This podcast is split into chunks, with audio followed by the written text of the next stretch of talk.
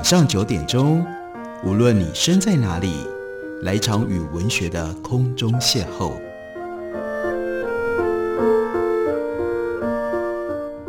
杨照谈书，邀您一同遨游文学世界，认识古今中外的经典之作。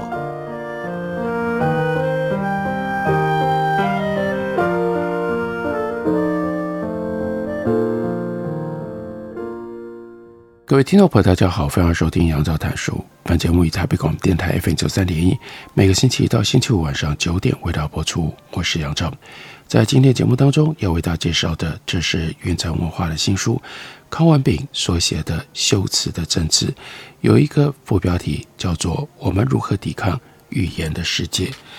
在这本书里，康文炳特别提醒我们，我们和世界隔着一层语言。语言非常的重要。他引用圣经当中，世界的起源是用这种方式来表述呈现的。In the beginning was the world。中文我们翻译叫“太初有道”。为什么要特别提 “world”？那就是因为命名开启了我们对世界的认知。波兰作家 Bruno Schulz 在《现实的神话建构》文章里，他就指出，未命名之物对我们来讲。就不存在，赋予某一个东西名称，就意味着让它融入普遍的争议当中。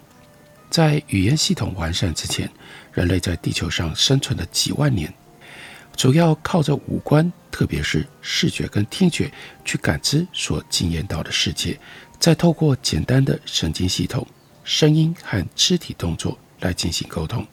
在这期间，人们之所以能够彼此沟通，主要依靠的还是共同的经验，而语音和肢体动作，则是发挥唤起这些共同经验的辅助作用。继而，语言文字的逐步成熟，让人类可以透过命名，将所经验到的世界符号化，所以语言有了共同的指涉。语言文字既反映了物质世界的对象，山啦、海啦、河啦。日啦、月啦、森林啦、路啦，同时也反映了精神世界的对象，像是神、鬼、天堂、地狱等等。不过，语言文字既是对特定事物对象的概括反应，这种指涉的真实程度，必然是有的深刻，有的浅陋，有的精确，有的偏颇。如今，我们对世界的认知，绝大多数是透过语言，特别是书面语言而获得的。我们透过文字来认识世界，而语言文字也让人类的知识累积和传承变得可能。只是当经验世界被符号化的时候，它就必然丧失了本来的样貌。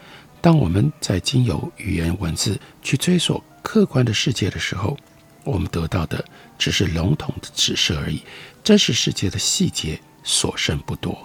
于是，我们终究和世界之间隔了一层语言。语言既折射了世界的真相，也限制了我们对于世界的理解。数字提醒我们，当前我们仅仅把语言视作现实的投影和映射，但相反的观点会更准确。现实是语言的倒影。关于语言、思想和现实这三者之间的关系，有人相信现实独立于人类的感知跟认知之外，有人认为现实是由人类的感知和认知所建构出来的。这些哲学层次的问题，我们在此不去探究。但我们必须时时警惕的是，在我们日常生活当中，语言的真实性跟虚妄性往往是并存的。写作的真意。也就在于尝试用可能的适当的语言去捕捉我们感知的现实事物，而不是不加思索地用既有的语言去包覆现实的事物。语言的真实性和虚妄性都关系到意义的表述，而随着时间的推进，历史与文化的层层叠叠，我们现有的语言已经承载着过量的意义了。例如说“中华民族”这个词。由梁启超发明至今短短一百年当中，他所指涉的意义跟情感已经复杂到足以写下一本专论了。赫胥黎在《言辞和他们的意义》这本书里提醒，言辞之所以会有不可思议的魔力，是因为他们能够影响使用言辞的人的心理。当我们用轻蔑的口吻说出“这不过就是一片言辞”，那个时候我们就忘了，言辞有形成人类的思想、调节人类的情感、指导人类的意志跟行动的能力。我们的行为跟个性多半都由我们现在讨论自身跟周围世界的时候所使用的言辞的性质所决定的。的确，作为文化传承的最重要工具，语言必然是稳固的、驯化的、建制的。语言几乎是臣服于当代的社会文化制约之下，合理化现存的价值。语言既让人类的知识一代一代传承下来成为可能，也让我们当下的沟通合作成为可能。然而，我们也不应该轻忽语言对我们具备有支配的能力。语言学家 Samuel Hayakawa 他就警告，一个人怎么样运用自己的语言，以及对别人的语言有什么样的反应，这是形成他的信仰、偏见、理想和抱负的重要因素。日常生活里，我们时时刻刻受到我们听到的跟我们所运用的语言所影响，还会无意当中受到语言的含义跟情感所支配。语言文字原本只是现实事物的象征，但后来会变成现实的本身。这种把符号跟它所代表的事物混为一谈的习惯，无论对个人而言，或者是对整体社会而言，都会造成相当严重的后果。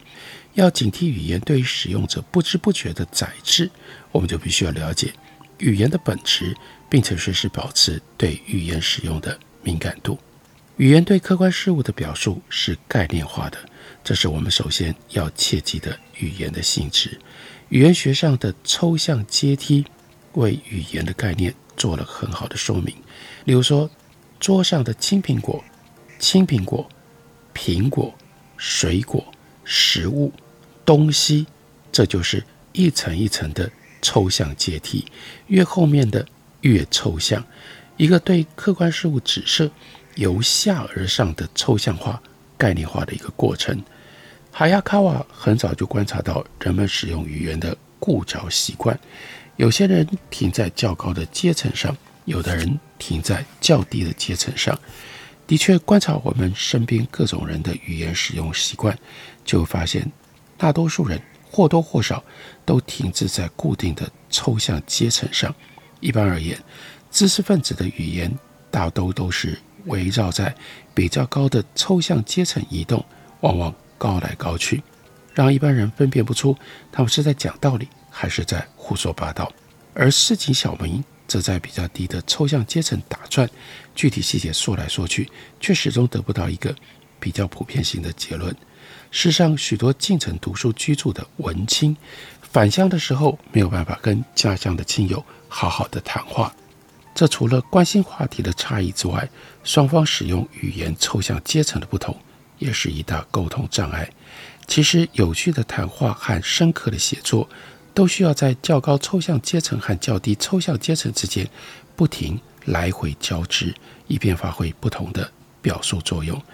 不过，对知识分子而言，我们尤其应该要防范那种离不开高级抽象阶层的思考习惯。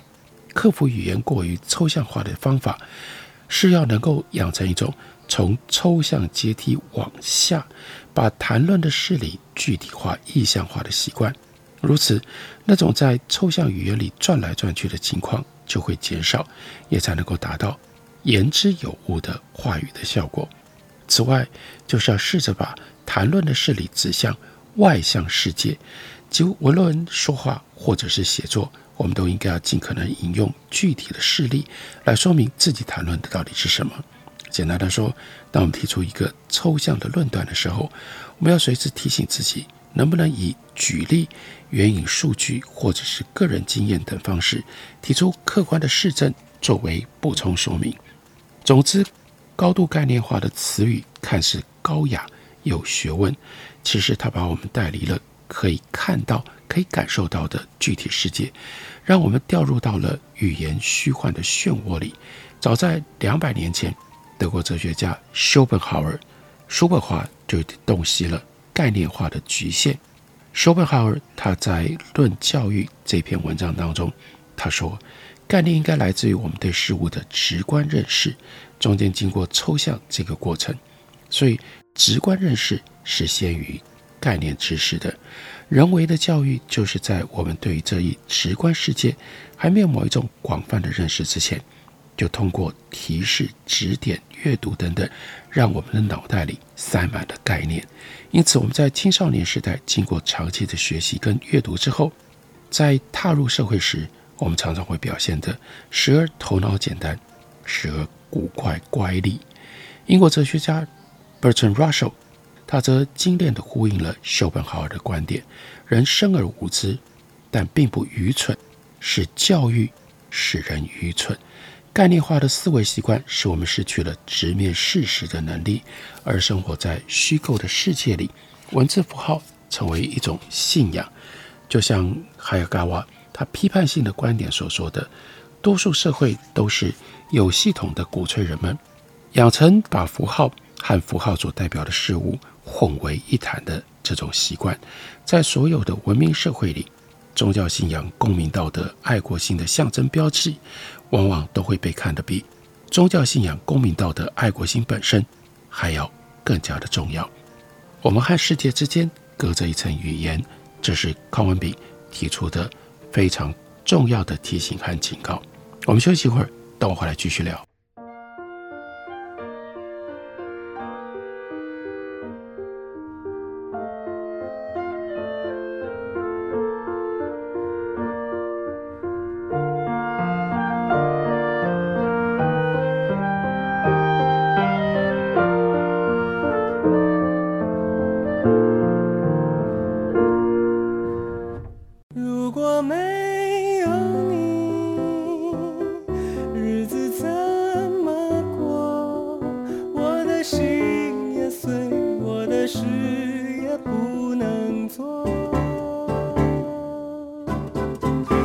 我是林俊逸，台北的好声音尽在 FM 九三点一 AM 一一三四台北广播电台。反正唱一段，我就只能去闯祸。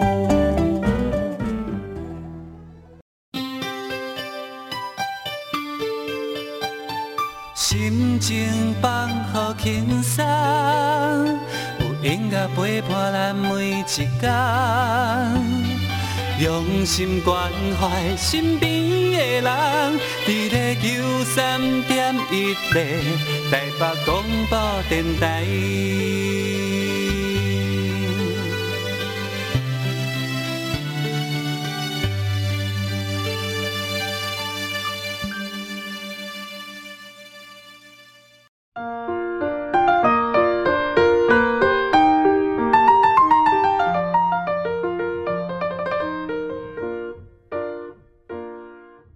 感谢你继续收听《杨照谈书》。本节目以台北广播电台 FM 九三点一，每个星期一到星期五晚上九点为大家播出到九点半。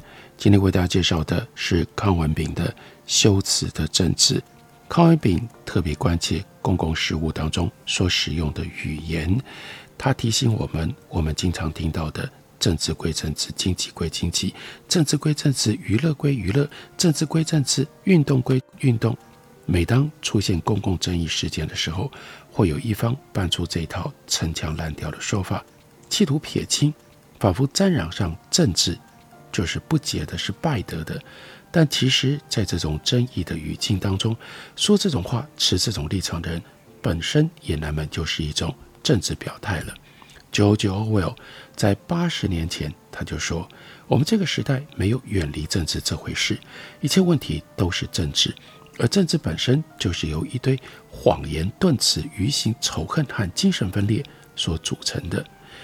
O.L. 这段话，八十年前说的很极端，但是在今天看来还是十分的正确。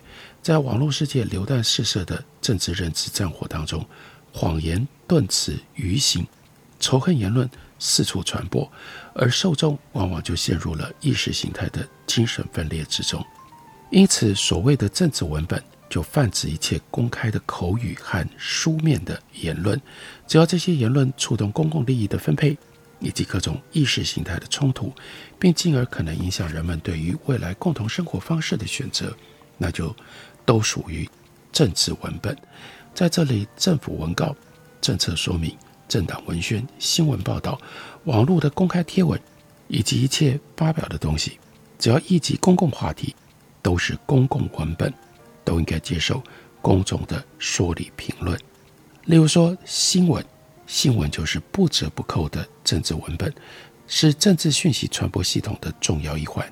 今天，不论媒体的信任危机多么样的严重，新闻仍然是公众讯息交流的最主要管道。网络、电视、报纸、杂志就构成了政治讯息的主流。传统的新闻以说明性的陈述内容为主，纵使暗示某一种方向或提出某一种论断，也必然会铺成足够的事证，并且呈现各方的说法。如今，这种媒体对公众的事实争夺就已经被印象争夺所取代了。民粹化的新闻取向已经把新闻带向另外一个极端，不是迎合意识形态的共鸣，就是给出危言耸听的论断。在一九八五年，Neil Postman 在《娱乐至死》这一本书里就已经表达了对于电视普及底下的公共论述品质劣化的一种忧心。如今，网络媒体、社群媒体的崛起，媒体形式再度重塑了讯息内容的本质，几乎已经让公共论述的精神就更加荡然无存了。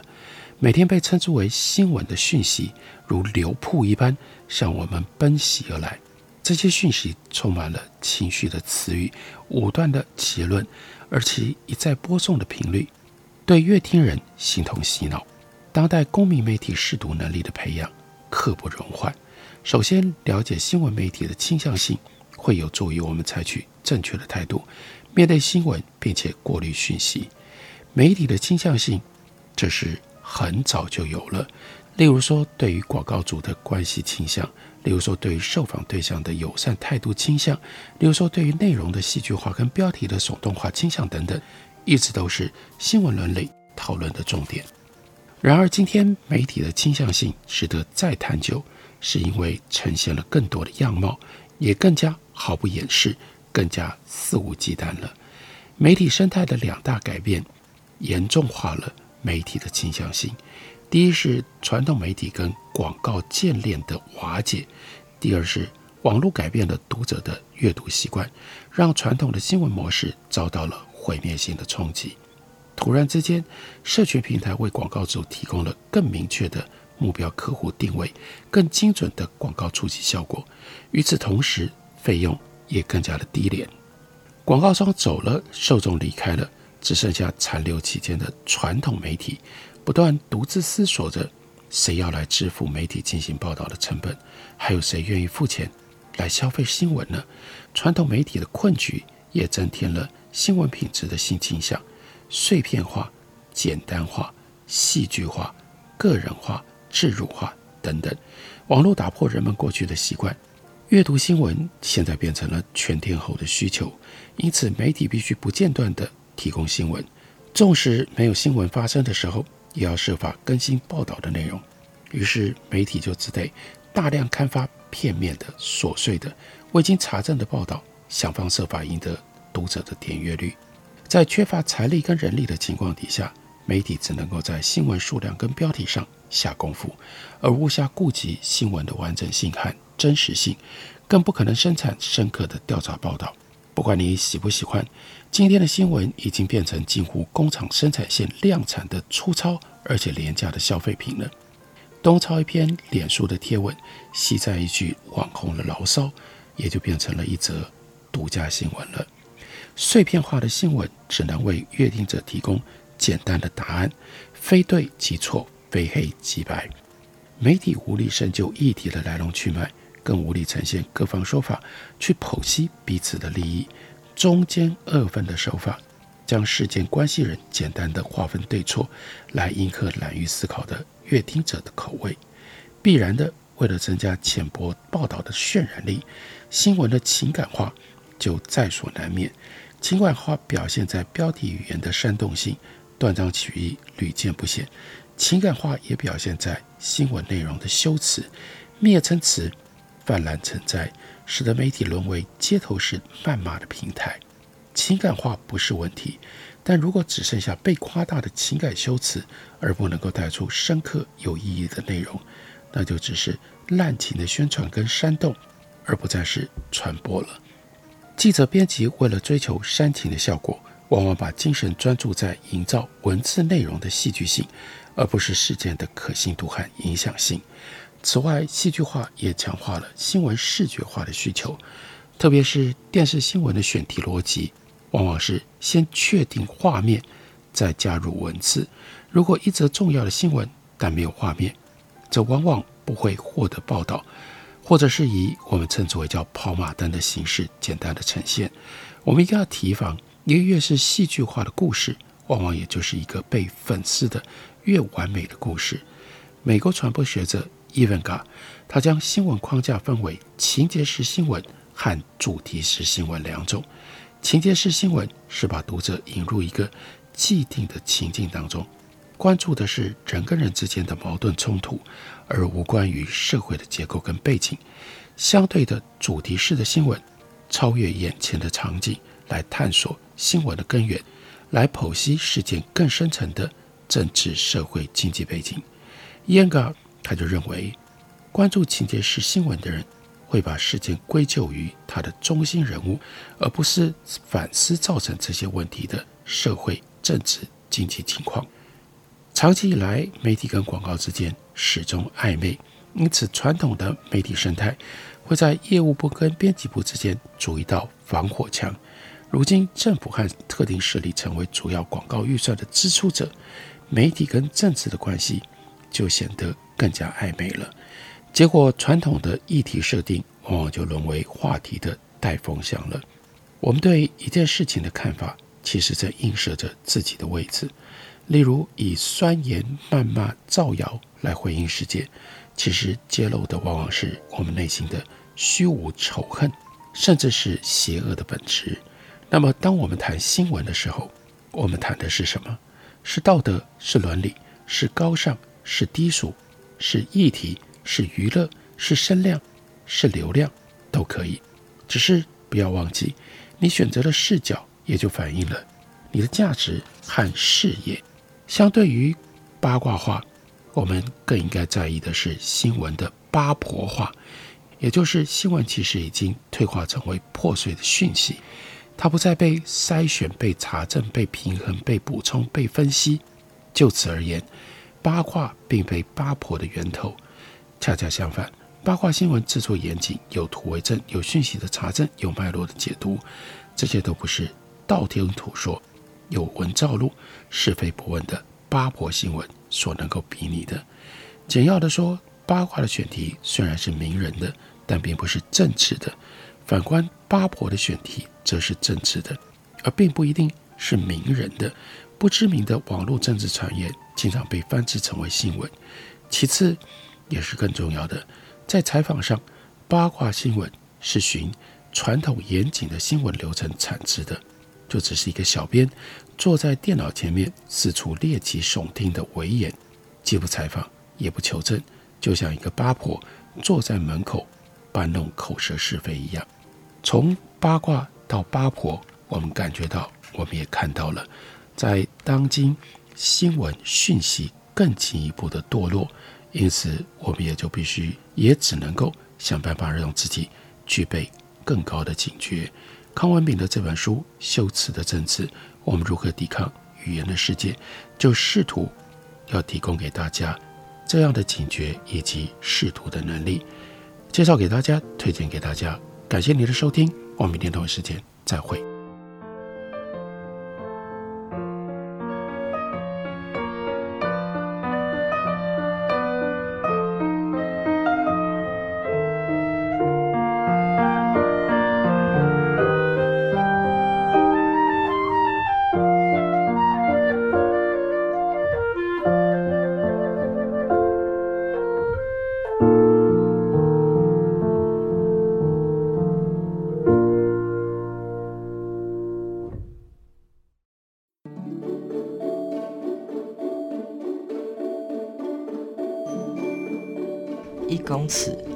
四趴，三公尺剩两个，十公尺。你在背什么数学公式啊？明天要考吗？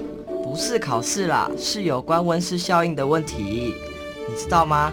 当海平面上升一公尺，台湾零点四帕的面积会被淹没；海平面上升三公尺时，全台六都会就只剩下桃园和台中两都。那如果上升十公尺呢？到时候啊，全台八点八帕的面积都会消失了。尤其大台北盆地、南洋平原、台中彰化以南的海岸平原，很可能都会被淹没了。啊，这么吓人！那那该怎么办呢？我们可以多做一点，例如爱用当地食材，减少食品碳排放量；多搭乘公共运输工具，减少开车或骑机车的次数。而冷气温度也可以控制在二十六度到二十八度之间哦。嗯，还可以随手关灯、拔插头，自备环保餐具，少用一次性就丢弃的商品哦。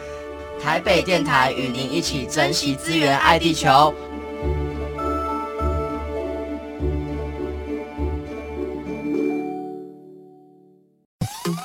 哎、欸，我等一下顺路载你回去。不好吧？你刚刚有喝哎、欸？哦，我还很清醒啦，只喝一点点而已，我又没醉。哎、欸，不行啦，现在酒驾被抓到啊，连乘客都会一起被罚哎。啊？没错，酒驾新规定，酒后驾车初犯提高罚还金额，最高受罚两万元，同车乘客也会一起受罚，最终罚到三千元。喝酒不开车，开车不喝酒。